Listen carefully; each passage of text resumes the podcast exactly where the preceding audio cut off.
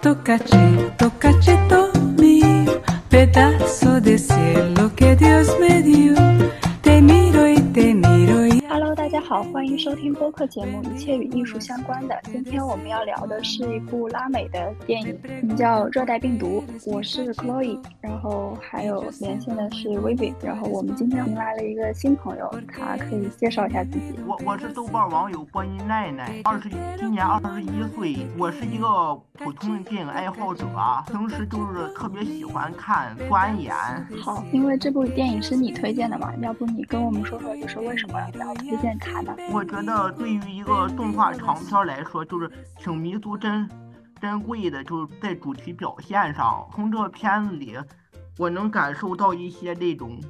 对于人生和宿命的一种，像是哀慰叹，关于关于生命的一种慰叹。我觉得用动画长片的形式表现这样一个主题是非常弥足珍贵的，在我的观影经验里。我看到这样动画长片儿，我感觉并不多。对，而且我觉得它是就是极具这种拉美呃地方特色的，和我们可能看到的呃和主流的美国动画片显然是完全不一样的。然后和呃和我们就是中国国内的那个那种就是八一制片厂，可能父母那一辈小时候看的动画片也是不一样的，就是各自的特色都是非常鲜明的。然后这个很明显，《热带病毒》就是。很拉美风情的一个动画电影。这个电影其实我觉得是上个十年算是遗珠吧。怎么说呢？没有得到大规模发行，但是我觉得非常有价值啊。虽然没有在大众的范围里得到传播，但我觉得非常有价值啊。好，那微微有什么想说的吗？就是很风格很鲜明，很有就是怎么说魔幻现实主义风格。对，而且里面每个女性形象都是挺敢爱敢恨的。每个人就是不会委屈自己，在某一段关系中太难受，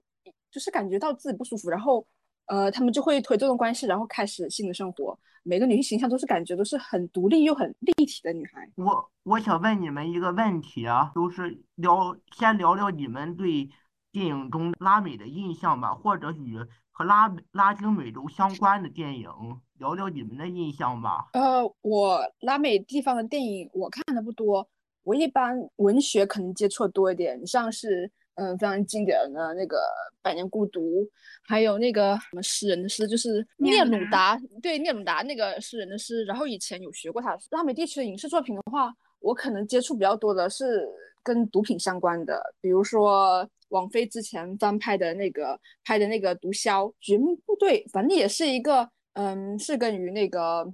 贩毒有关的。精英部队对吧？精英部队。啊，对对对对对，对对对对，就是那个，就是那个，是那个毒枭男主演的嘛，也是毒枭的男主演的。我对拉美可能就是除了毒枭的这个印象之外，就还有是很具有热带风情吧，然后有很多的旅游资源，然后风景秀美的这样一个地方。其他可能就是欧美的文文化文学吧，就是那个三思他们的那些经典的文艺作品，然后包括就是在看这个电影的时候，因为之前可能就。一个月之前看那个马尔克斯那个叫什么，就是也是讲张扬的谋杀案。对对对对，就是那那个十起连环谋杀案嘛。然后主角也是那个巴布罗·埃斯科瓦尔，跟那个毒枭的呃主角就是是同一个人嘛。然后所以看这个里面的一些地名就觉得很熟悉，比如什么麦德林，然后基多这些地名。其他对于拉美可能就是拉美的音乐文化吧，那个 Bossa Nova 就是很有名的。呃，巴西的。足球文化，然后就没有了。拉美的电影肯定在整个世界范围内相对，呃，还算是比较小众的一块领域吧。嗯，是这样的，小众，但是有很多珍宝。就是那个衣衣装事先张扬谋杀案，我觉得这片好有名啊。呃，因为他这个这个故事可能在八十年代的时候就就很很有热点吧，然后被写了无数次，再加上。那个马尔克斯获了诺贝尔奖之后，这本书也变成了畅销书。对，那个衣装事先张扬的谋杀案，国内好像还翻拍过一个电影，你们可以回去看看。血色清晨，李少红的是，呃，把马尔克斯这片给本土化了。就是其实拉美电影对我来说看的不算多，多也也不算少，就是零零碎碎有一些接触吧。我我看过最远古最远古的一部拉美电影是一一九三六年的《浪浪潮》，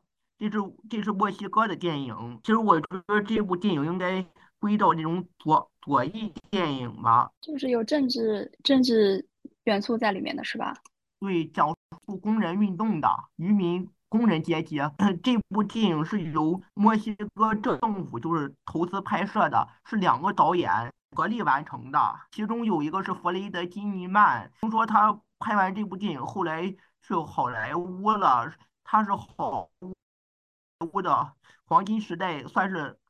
领导之一吧，但这都是后话了。我想起来，我以前看过一部很久的墨西哥电影，然后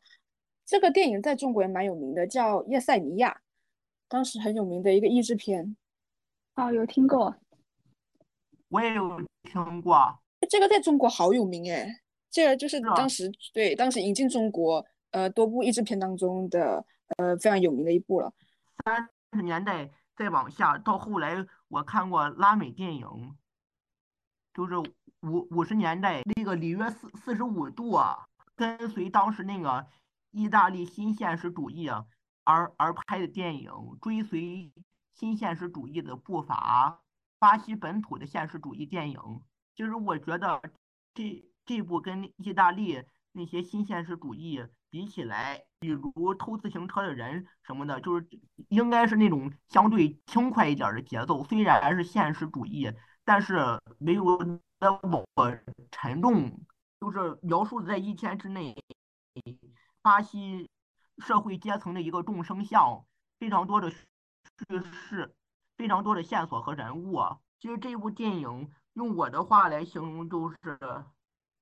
像一种奶油蛋糕的味道，描描写现实主义，但是一点儿不苦，带着一些那个巴西的本土本土的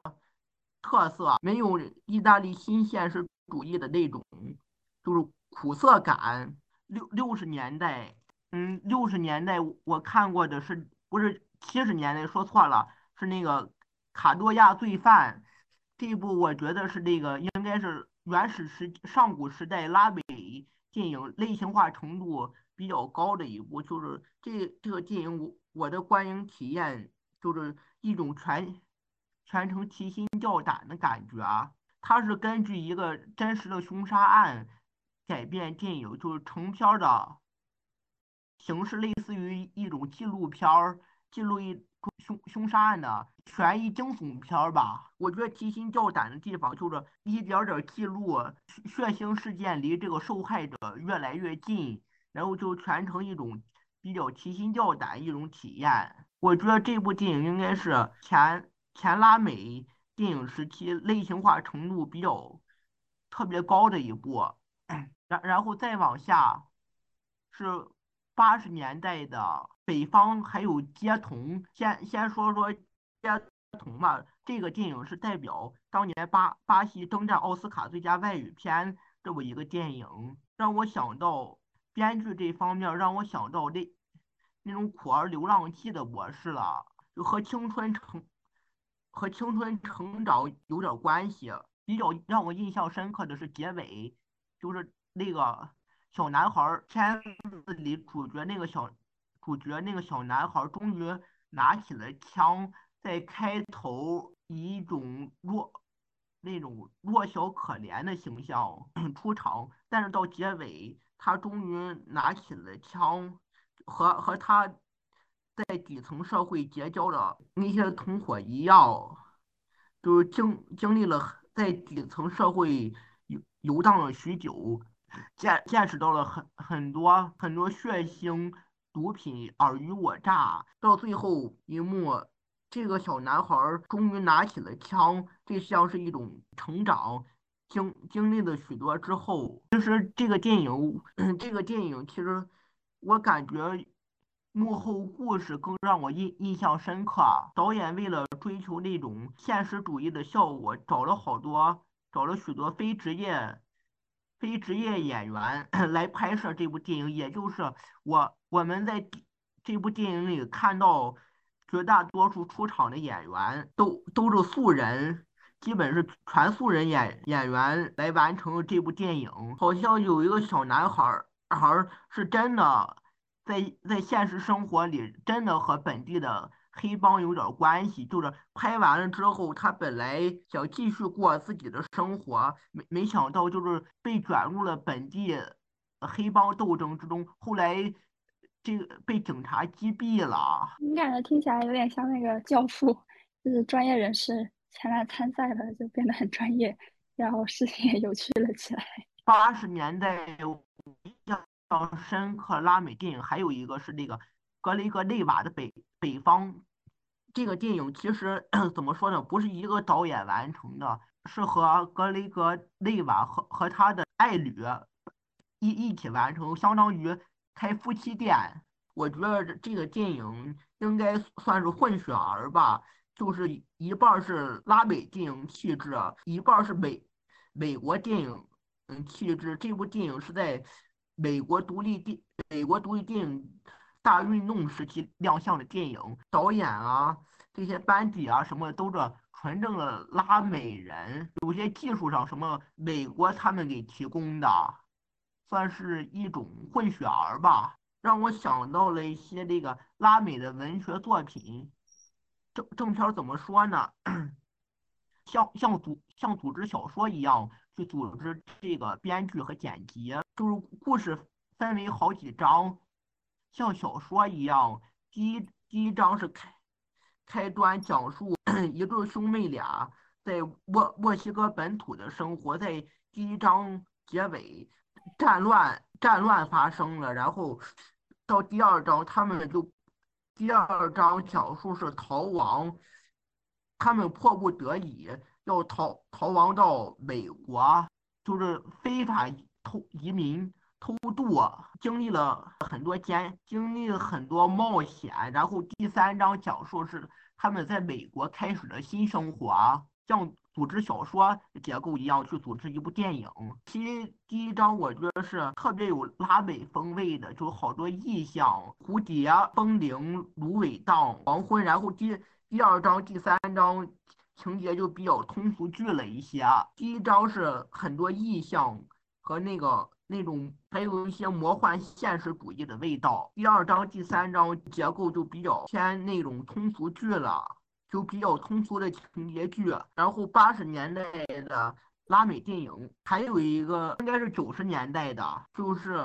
那个索拉纳斯的旅行。其实这个电影应该是我我看过的最早的一个拉美电影了，就是我印印象里、记忆里，应该是最早能接触到一部拉美电影了。虽然当时看的还是那种 DVD 压制的那种，就是。比较模糊的版本，虽然后来网上出了高清版本了，这部电影应该是构成了我对拉美电影的第一印象。在这部电影成型，就是那种湿漉漉的、湿漉漉的感觉，多雨。对了，其实这部电影这个主线让我想到《摩托日记》了，这个也是和旅行有关系。讲述一个十七岁的少年，就是骑着单车，骑着单车穿越了大半个美洲大陆，寻找自己的生父，这么一个故事。上世纪的拉美电影，其实我印象里差不多大概就这些。然后到新世纪两千年这个节点上，印象让我比较深的是那个卢西亚·马特尔沼泽。其实我对这个电影印象比较深，是因为。我我第一次在拉拉美电影里遇到这种情况，就是我也不知道为为什么这个电影感觉这么有隔膜感，就完完全代入不进去啊！看的时候感觉特别晦涩难懂。我对马特尔电影此此后就敬而远之，实在是比较不投缘。你刚刚之前讲到的一些呃拉美电影，确实之前没有接触过，感觉是对于呃国内一些渠道来说。呃，拉美地区电影不算是怎么说，不算是被很多人所熟知，或者是对比美国电影来说，对，而且对，你可以在很多美国电影中看到一些拉美人、拉美地区人民形象，大部分都是以一些嗯性感，要么就是嗯性感拉美美女，或者是一些卖毒的，或者是或者要么就是一些搞笑一点的角色。嗯，对，就这样子。其实我感觉，呃，美国电影里那种拉美人在美国电影形象形象，感觉和东南亚人在香港电影里的形象差不多，就是毒品买卖、枪支弹药，在那些商业娱乐片儿里啊。哎，对对，就是这种感觉，就是带有种刻板印象那种感觉。要不我我聊聊看，就是我看过的为数不多的几部跟拉美相关的电影吧。肯定你们都看过啊，就是动画的话，就是 Coco 嘛，哦，寻寻寻梦环游记，对。然后我是因为我大一的时候二外选了一门西语，然后我从那个开始就感觉源源不断的那个拉美电影 就安利就向我涌来，然后我那个时候也是呃在老师推荐下去看了《摩托日记》。就也是那种，就你刚刚讲了吧，也是就很很拉美，热血青年骑着小摩托游遍南美整个大陆吧，然后心中也有一个想要去学医，呃，救世济民的一个理想，然后就就是整天骑那个破摩托，呃，汗水和那个尘土就一并飞扬那种感觉吧。然后当时看那个片子，觉得他，我我不晓得那个片子是什么年代的，但是他拍的真的非常的淳朴，然后再加上是公路片，就没有。没有任何洋气的成分在里面，呃，可能其中还是有一些政治元素吧，就是有提到切格瓦拉，可能呃他心目呃心中的那些浪漫主义革命那些理想是怎么萌芽的，其中有一些涉及，肯定是在这片大陆上看到了太多一直是处于呃愚昧状态的穷苦的百姓，所以他可能因为也是个人物传记吧，就是易于就是说后面为后面他的那些举动。革命举动行动做一些铺垫，然后其他就包括我们中午有提到的那个春光乍泄，那个叫什么何宝荣和李耀辉两个人去阿根廷看那个大瀑布，也是呃可能为数不多接触的电影中含有的拉美元素。还有一个就是我今天下午在那个看《爱情是狗娘》，你们有看过吗？看过。看爱爱爱情什么？爱情是狗娘，哦，这个译名有点点，算比较有名的拉美电影吧。然后是啊，然后就没了。我看过的就这些。就是《爱情是狗娘》里，我觉得那个墨西哥描写的好好脏乱差啊。对，因为其实整个拉美都可以算是美国的后花园嘛。然后就是一直是处于一个从可能有人开始居住，就是西班牙人，呃。大航海时代开始殖民嘛，然后给这片土地起名叫呃伊斯帕尼奥拉岛，其实没有新意啊，就是西语的 Espan Espanol，就嗯就是等于跑出来又给外岛殖民地取了一个本岛的名字，然后之后可能呃就是马尔克斯那些书里面他讲的他的祖父在那个香蕉种植园里面工作的故事，然后再之后就是可能。在冷战期间，古巴这些国家可能在那个呃国际舞台上稍微有了那么一点影响力吧，或者说呃崭露了一下头角。然后其他就是不断的，其他我们对拉美的印象可能就是不断的，包括一直到现在都是在给美国输送毒品，就一直可能美国一直想进，但是。奈何国内吸毒的人太多了，就一直禁不掉，或者是怎么样？热，像《热带热带病毒》那部电影里，他也有提到过，比如说他们去那个麦德林，那麦德林就是毒枭里面有提到过，就是那个嗯呃大毒贩埃斯科瓦尔，他就一直埃斯科瓦尔对，哎，算是他的一个什么大本营了吧？肯定有，嗯，然后包括埃斯科瓦尔离开之后呢，就是毒枭第三部就开始讲那个。那个卡利集团了，然后刚好也是有讲到有卡利斯那里，反正就是当这个艾斯科瓦尔后面被抓走之后，就是卡利集团崛起了，所以毒枭三部是连在一起的嘛。对，其实它它已经就是形成一个很很很细致的产业链了，然后包括连那个分销的渠道，最后在美国运到美国之后，比如在芝加哥的哪个地方，它整个就是一条像河网一样密布的那种呃产业链，已经非常发达了，这么多。几十年下来了，所以可能不是一代总统、一代美国总统，呃，能通过这些什么引渡条例就能把整个呃贩毒的这个链条给切断的。倒下一个埃斯科瓦尔，后面还只要有巨额的利润，甚至都不用巨额的利润，然后就还可以继续做下去，世世代代。其实两两千年内拉美电影，我看并不是很很多，那可能。前上个十年我看的比零零年代的多一些啊，我感觉上个十年拉美电影又到了一个新的发展节点上，就是分分的更加细了，这个电影产业啊。就越来越明细的划分两两条渠道，一条是作者电影，其中代表是瓦特尔，还有伊斯卡拉特，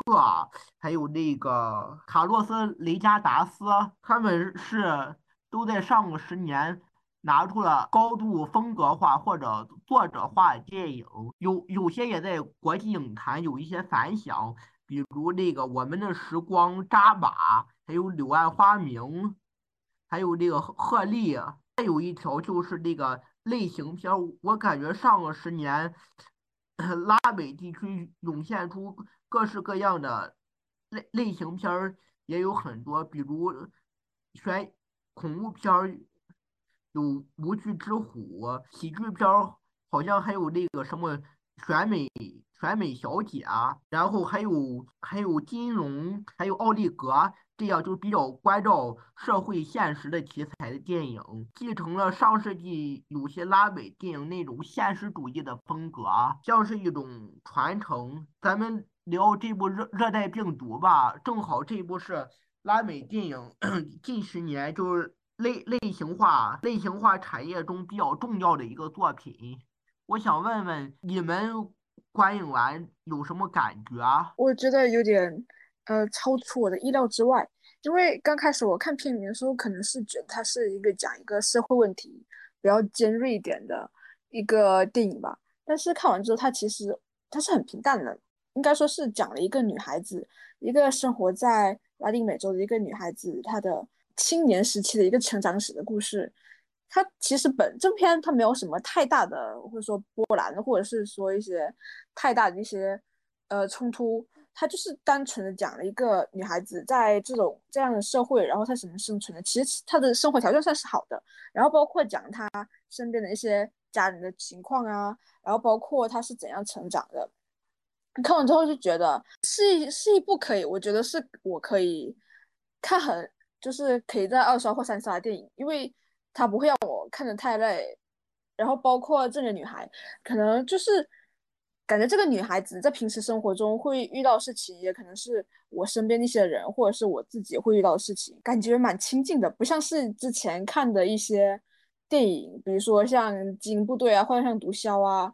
然后看的可能又觉得离自己有点远，但是又挺害怕那种感觉啊。我看就是也觉得惊喜很多，它其实很成熟啊，就是这个电影。表现手法吧，首先它就是叙事节奏很快，然后音乐配的也很好，在一些情节的起伏的地方，音乐也是相应的有起伏。如果它是一部美国电影的话，可能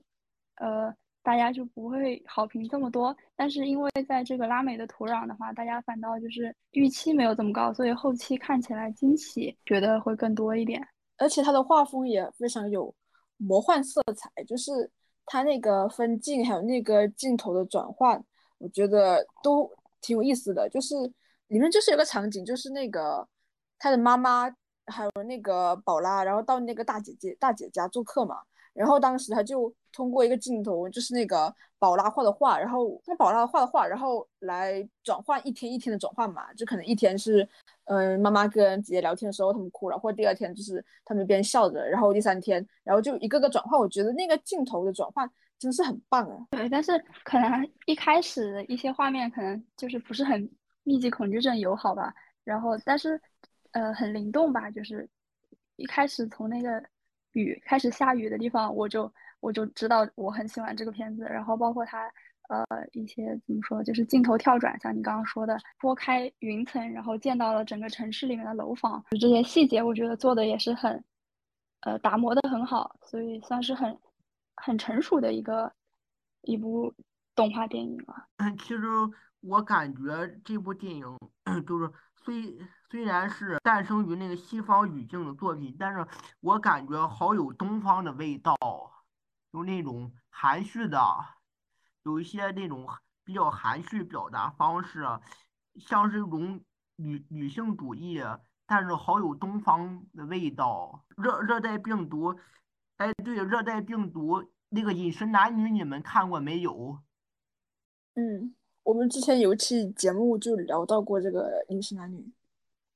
其实我觉得这两个电影有点像，虽然是一个真人，一个动画，说不上来，我就觉得在编剧上有一点像。你们觉得呢？对对对，就可能有点，就是因为都是两个家庭的，离了又散，散了又离这种感觉。哦，就是这个片子，它是厄瓜多尔的一个漫画师的一个作品，叫呃宝拉能量，他的一个自传体的漫画，把它改编成了动画电影，所以还是挺肯定有呃这个漫画是自己的一些感悟在里面吧。热带病毒最打动我的地方，我感觉这篇儿有一种东方式的宿命感，就是 像是这四四几个这一家这几个女儿的命运，像是一种人各有命的感觉。他们在在一个家庭的聚散里，像是一种像像是一种宿命感，一切都好似冥冥之中注定的。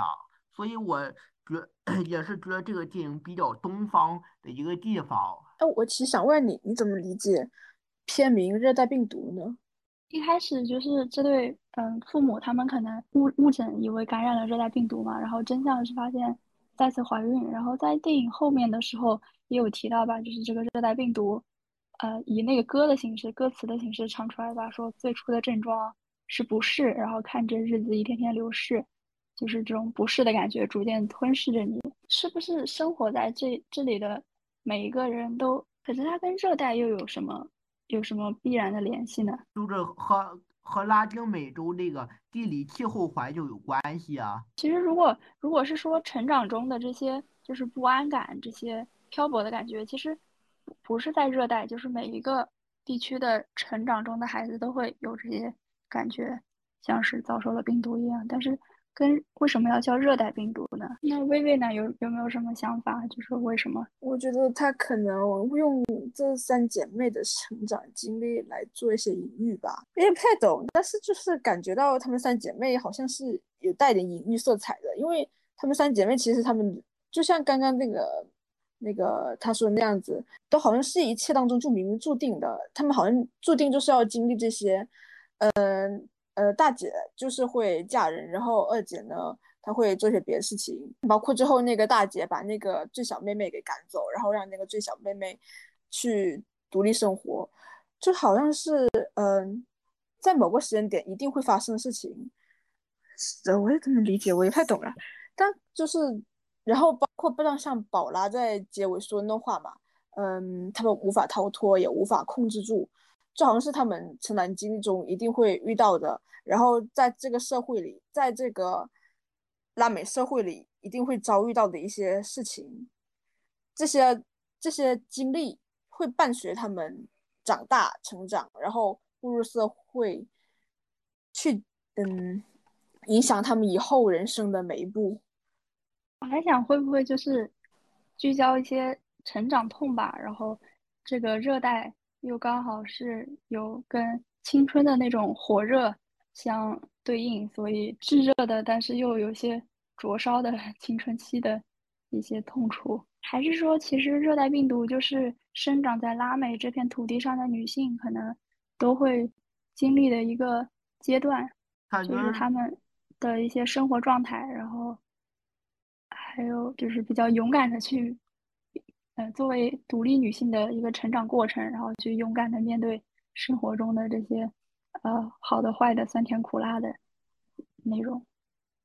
然后包括情感上的波折啊，然后如何做一个妈妈这些议题。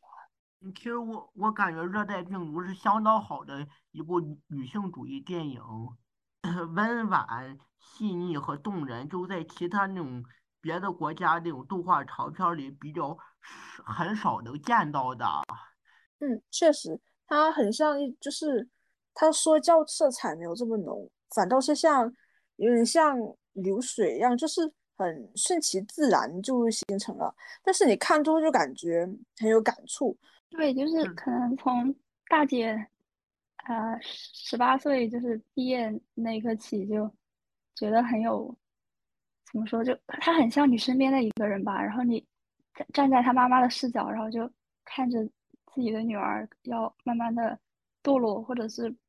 不会走向一条很稳定的常人都在走的道路。然后我也当时，呃，看了就很紧张吧，有一点。那个妈妈真是一个很好的人呢，就很坚强女性，影响了影响了呃她的三个女儿。对啊，就是可能在这个家庭里面，又是一个爸爸，嗯，处于处于空缺的一个丧偶式育儿的一个背景环境吧。哎，我倒是想说说那个二姐和小妹的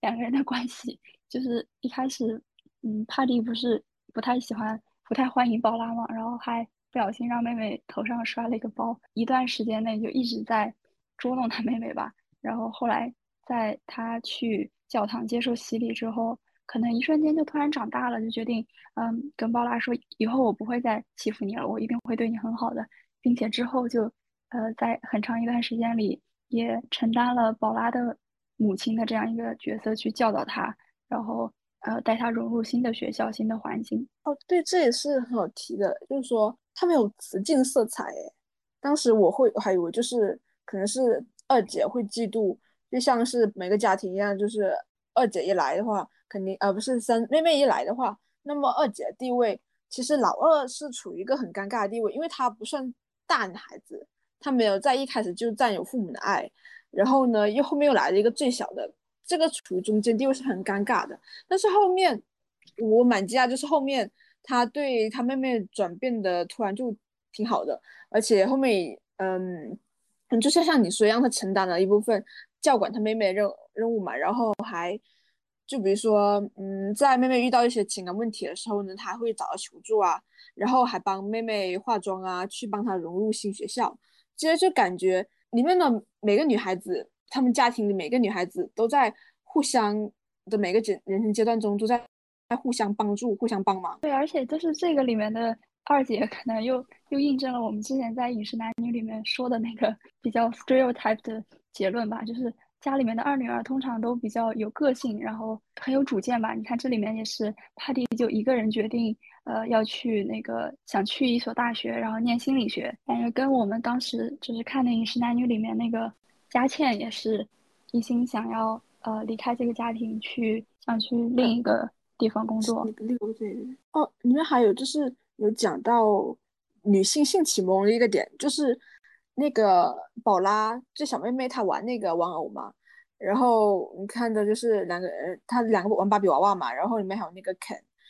对，然后到后面，对对对，到后面到后面，她开始有那个春心萌动的地方，她还就是怎么说呢，就会把那两个娃娃的衣服扯掉，然后我怎么说也不太好啊，反正是就是有女性性启蒙意识嘛，然后。呃，包括后面，呃，她自己谈恋爱，然后她谈恋爱也是个蛮勇的女孩，就是当她她不会委曲求全，自己在一段关系中，当那个男生如果有就是有做对不后面，比如她有交男朋友，有做对不起她事情，她很快就会跟他分开，然后不会让自己处在这段关系中处于弱势状态，就是很勇敢的说不，然后也不会说把自己的呃身体作为去呃取悦她男友的一个。诱惑吧，就是作为一个交换的条件，他是很清醒的，觉得，嗯，可能我不清我不清楚是不是你对我的爱也像我对你的爱这么多，所以我暂时不愿意交出这些。反正我可能看整个电影的过程，就是轮流带入三姐妹吧。然后后来小妹就是，嗯，有一些虚荣吧，然后想买一双耐克的那个 Air 的鞋的时候，我就疯狂的想到了初中的自己。然后后来那个小妹的鞋被溅上了，呃，水彩。然后他用那个比较有腐蚀性的液体去清洗鞋子的时候，我当时，我当时也也跟着小妹一起心痛。我我的感受不比我的心痛不比他少一分一毫。里面还有那个那个那个女佣的角色对吧？那个女佣的角色。对，对对对，他其实有后面有那个，当那个宝拉其实是随口提了嘴，那个小孩子说他鼻子有点不太好看，但是自己却焦虑起来了。后面呢，他也骗那个女主人，呃，拿钱，然后自己去整了容。但是后面，但那在后面他还在这个家里，因为那个女主人没有把他赶走嘛。我觉得这也蛮好的，就是也是体现他母亲那个女主人蛮蛮好的一面，就是说她知道她难处，然后她也知道愿意再给这个女佣一次机会，然后把她带到家里来，她相信她。对，就像她那个妈妈也说了嘛，我把你当女儿一样，结果你竟然从我们家里还要呃，就是手脚不太干净，要带点东西走，愿意给她第二次机会，后面也肯定，我觉得呃，这个女佣就会更更忠心于这个家庭吧。然后，如果是从妈妈的视角去看的话，整个 整个故事，妈妈真的好惨，就是女性身上可能要要经历的那一切，她都经历了。啊，从一开始就是又呃怀上了意料之外的这个孩子，然后到呃婆婆来了之后，进门第一句就是责难，说怎么把呃你已经有两个女儿了，怎么把宝拉的头又摔出了一个包？包括说就是他们在嗯。在怀怀孕期的时候，呃，就一直期盼第三胎会是个男孩，但实际上是个女孩。还有后来就是那那长期的丈夫不在身边，两个人分隔两地，一个人他要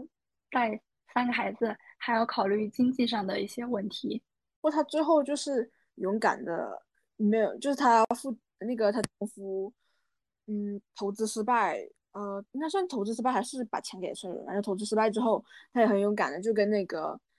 她丈夫离婚了，然后她带她三个女儿就是去打工嘛，然后三个女儿也蛮独立自强的去打工。包括之前她的女儿说，她大女儿说她想去嗯考大学，然后她也马上就答应说要给她准备机票。然后之后呢，那个女儿说她要有一件漂亮裙子，她也会毫不容易的，就是毫不犹豫的给她女儿。就是花三万三万块钱，然后做一件非常漂亮裙子给她参加舞会。你们怎么看那片子里男性角色，比如那个父亲？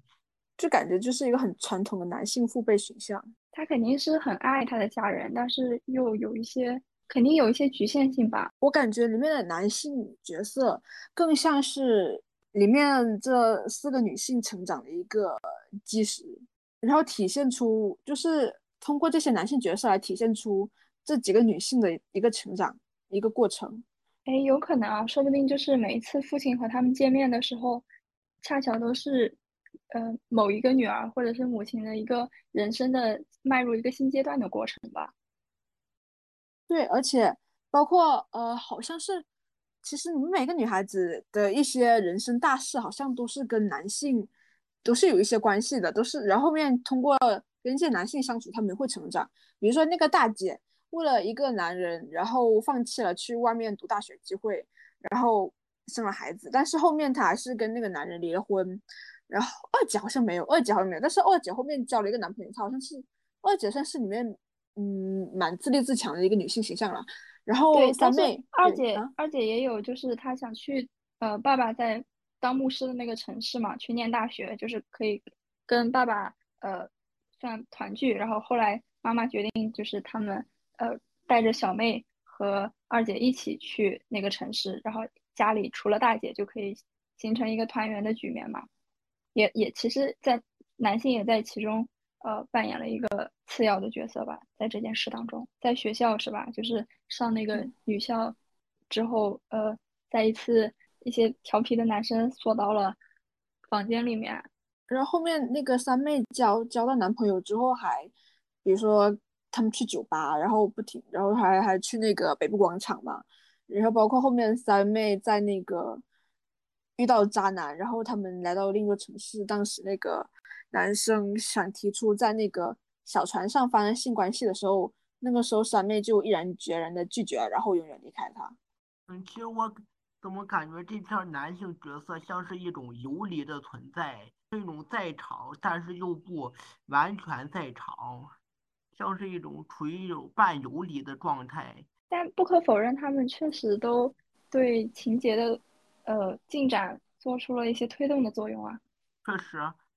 嗯，其其实这个电影还让我想到另另一个那个安东尼亚加戏，要是有空的话，你们可以看看。怎么说呢？就是女女性当家。那种女性家族，像是一种